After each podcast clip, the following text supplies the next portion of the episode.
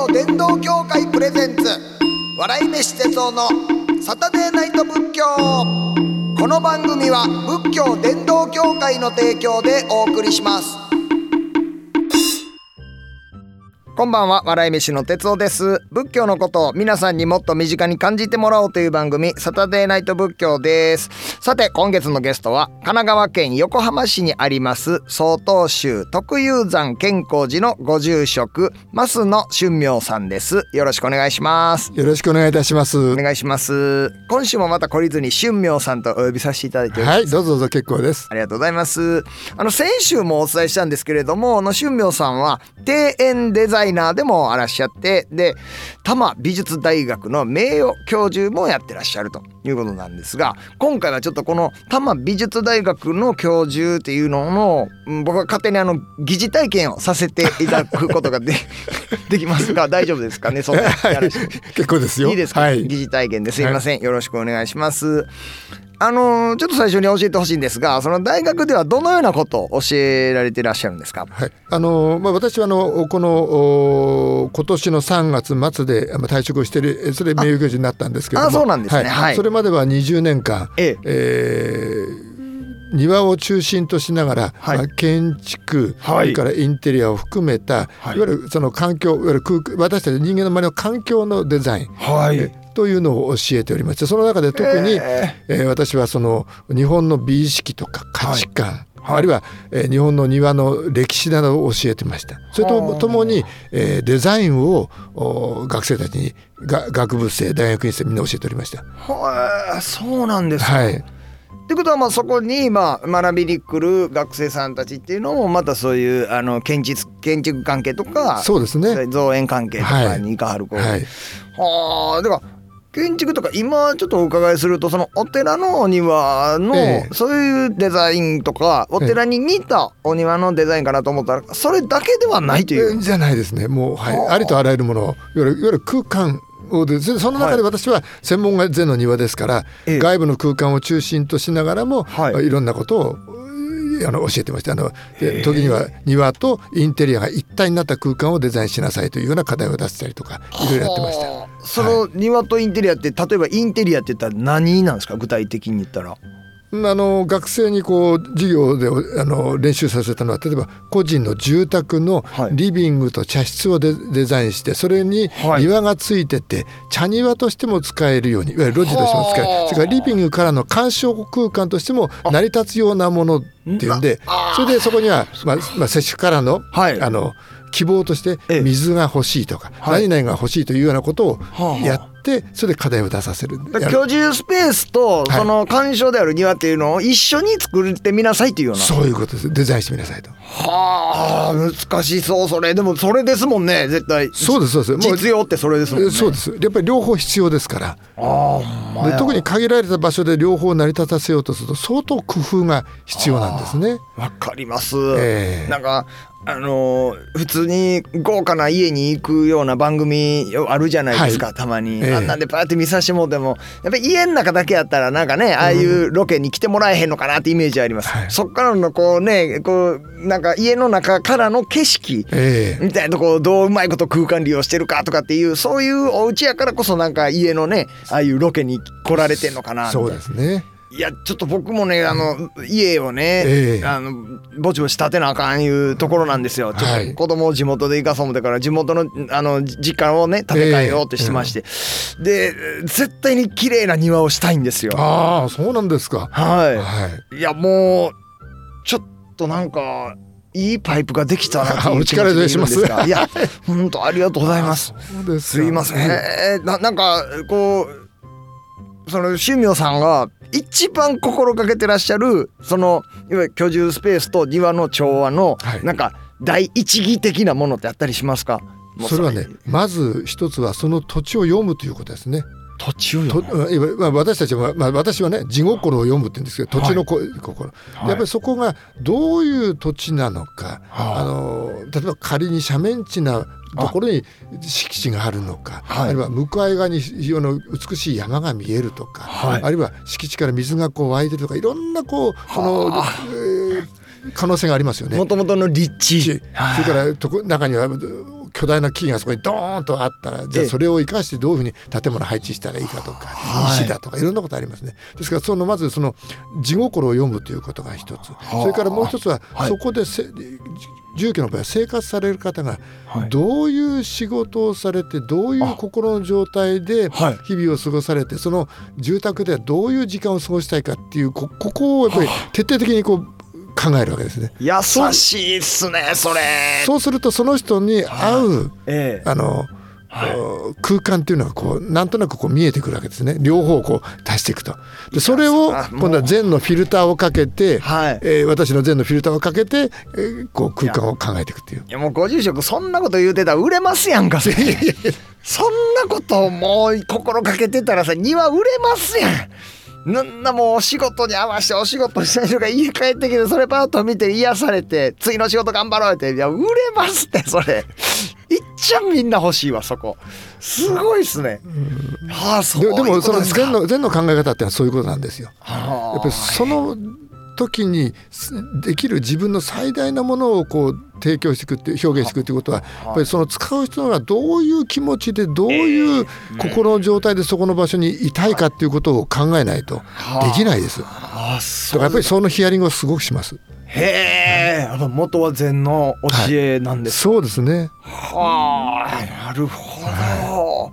ちょっと僕あの一応漫才師やらせてもらってるんですが、はい、漫才師がそのリビングから見る庭、ええ、なんかパッと思いつきでいいんですがどどういうお庭おおそらくですね、はい、非常にこうお周りからの目を気にされ、まあ、やっぱりこうお仕事がされたりとか、はい、ええ。やっぱりこう喋ることがあのお話仕事になってますから、はい、多分ねすごくくつろいでゆったりとじーっとする庭が多分向いてるんじゃないかと思います。へえ、じーっとそのじー真逆ですね。真逆の。仕事と、えー、なんかこうあなんかぼーっと。ぼーっとするような、えー、色で言うと何色な感じですか？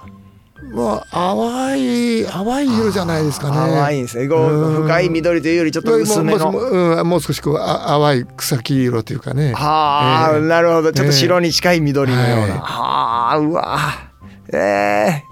だからその木もなんかその黒に近い茶色というよりはちょっとこう淡いなんか、えー、そうすると落葉樹系の方が合いますよね。ああそうか。常緑樹系よりも。なるほど。ええ、はあそんなところもや。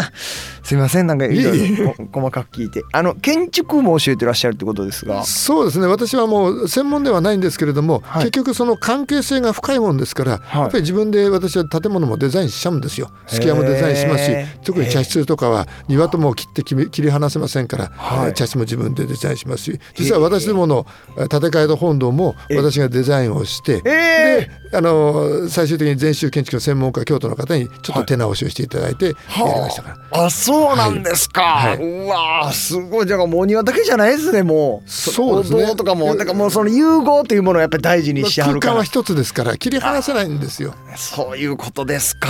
へえ今回じゃその本堂を建て直すそのデザインをされた上で、なんかこうしたいなっていうようなその宗明さんのなんか思いのこもってる部分ってあるんですか、はい、あのいろいろいろこう考えた挙句、ええ、考えた挙句、ええ、あのやはりそのお寺ですから伝統的な工法とか、はい、あの日本のその禅の美意識っていうものを凝縮していきたいなと思って全部古来工法でやったんですよ。可能な限り古来工法古来もう昔のまんま、はい、ですから基礎も、あの松丸太を、まあ、4.5メーターのやつを、はい。えー、365本打ったりとかね。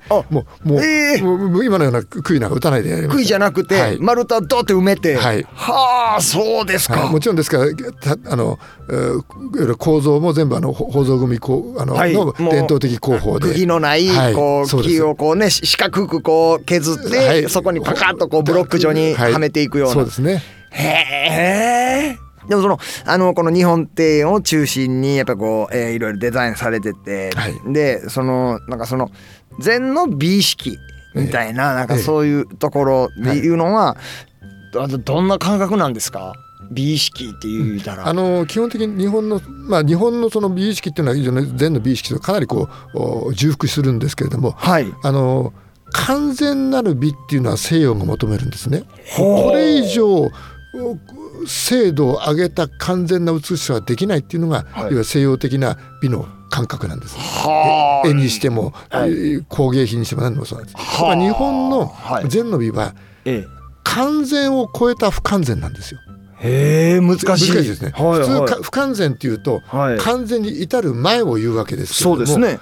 ところが日本の場合は、完全な形にしてしまうとそこに作り手の考え方や人間性がもうもはや入る余地がなくなってしまうからそれを壊してしまうと、はいはいはい、そしてそこにその作り手の人間性とか哲学が入るようにしていこうということで、例えば不完全の美ってでそれが不謹慎と言ったり、はい、はい、あの禅の禅のその美は例えば不謹慎だとか、脱俗とか自念自然とかで自念って言うんですけどね。はいはいはい。自念じゃない、そうそう乾燥えー、静寂、はあ。えー、高校カレルに高いですね高校あカレルに高い、はい、なんかでもそうですよね。まあ、まあ、書なんかそうですよねこうね。そうですね。あと有限、まあ、これが禅の7つの美なんですよ。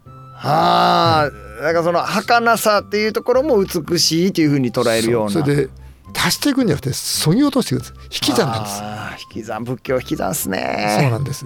もうこれ以上そぎ落とすことができないっていうところまでそぎ落としていったところが最後に残ったものは輝きを持つわけですね。そのやり方です。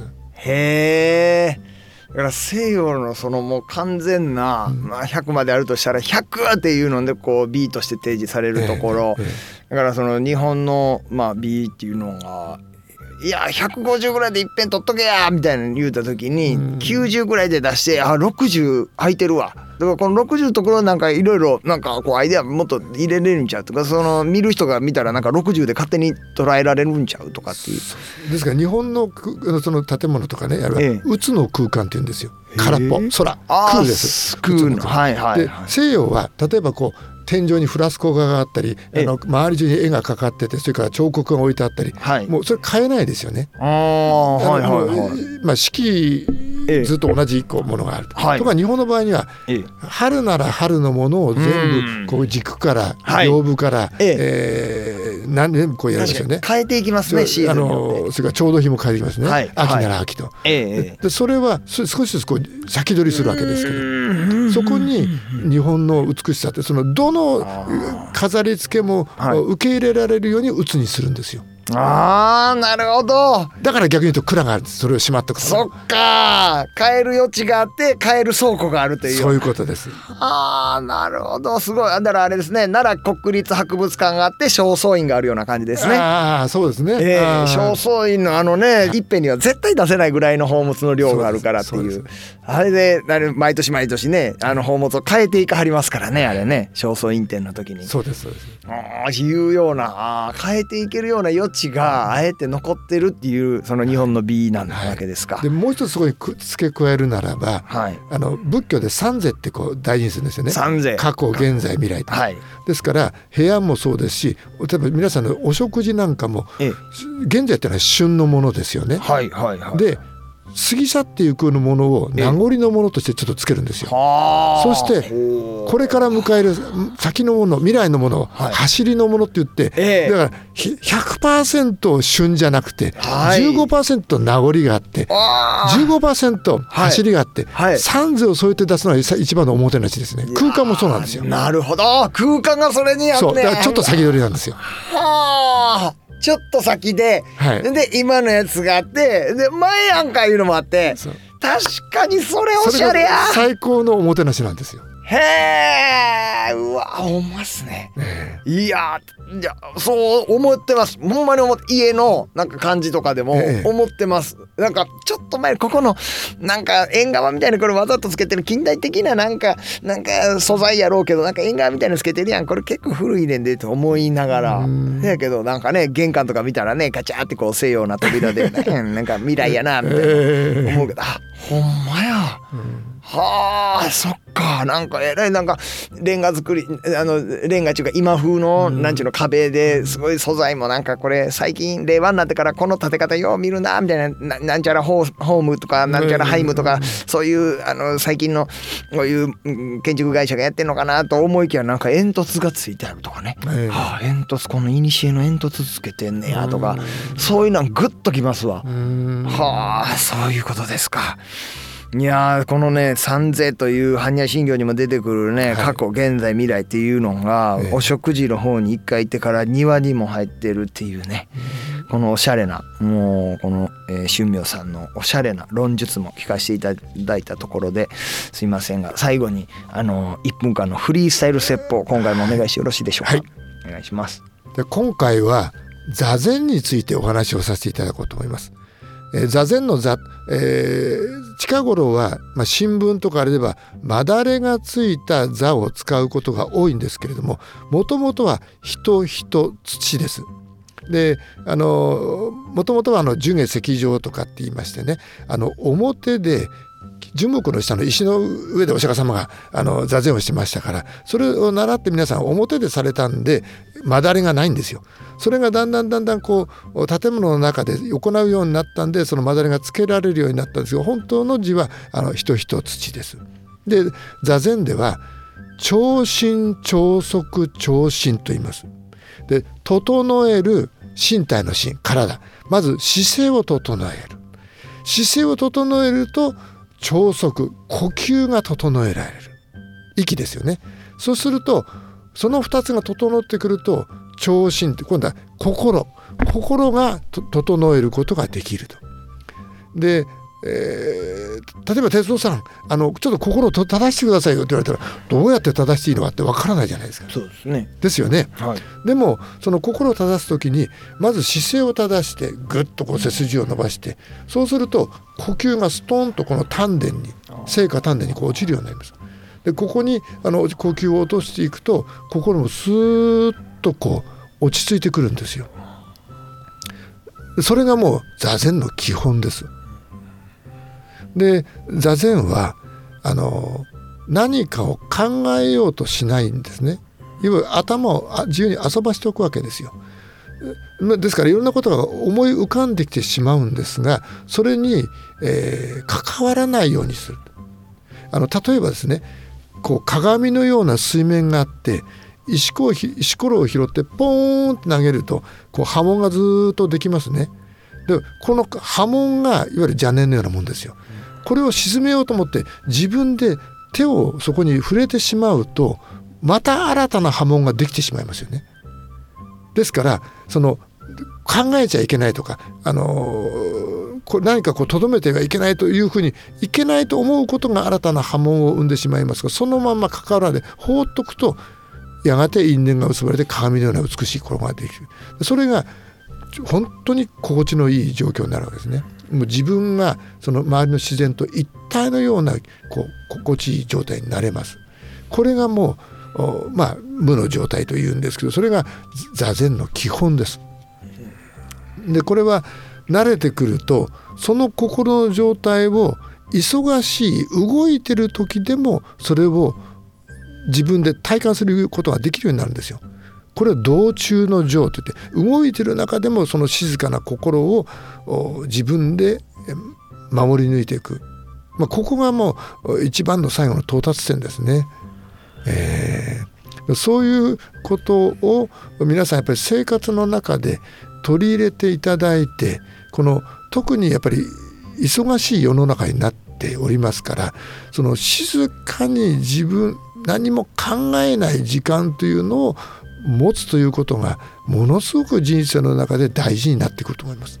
ぜひ皆さんこの座禅を生活の中に取り入れていただければと思います。ありがとうございます。ありがとうございました。いやー放つっていうことがすごい響きましたね。はい、解き放てとかっていうね、ええ言葉は結構ささやかれるようになりましたけれども、やっぱり放つって言ったらもうその邪念がパッて湧いてももう相手にしないということが一番放つことになるのかなって思いました、でもう一つ付け加えるならば、はい、放てば手に見てりという言葉ああそれや こう例えば何か握って、はい。握ってるとはい。次のものを持てないんですよ。そうですね。手放すとはい。新しいものが手にこう掴むことができる。何入るか分かんないです。何入る？だから結局こう成長していくってことはその、ええ。今掴んでるものを手放していくと、ま、そこにまた新たなものが入ってくる。見てりなんですね。見て見てりなんですよ。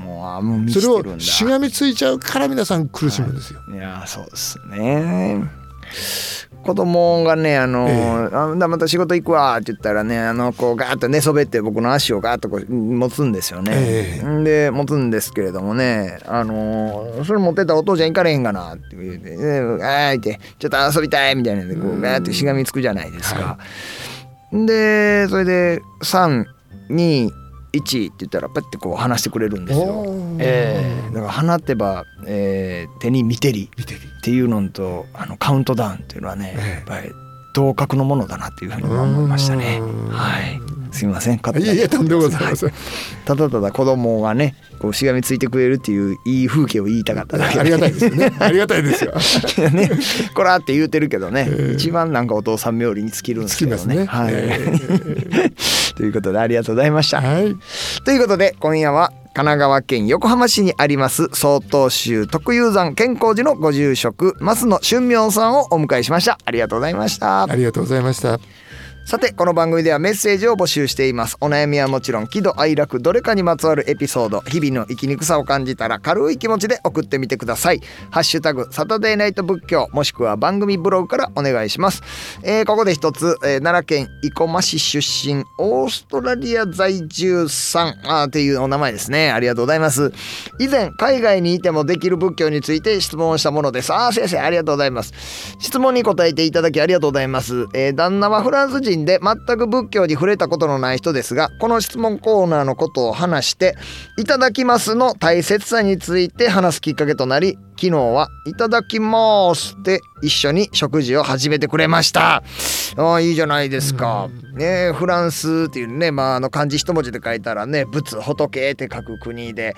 であそれで仏教に触れてへんのかえみたいなねことも思ったりしたんですけれどもやっぱりさすがですねこう仏って書く国だけあってねもうすぐにその「いただきます」っていうのがもうね大事だと分かってくださったということでございますがね。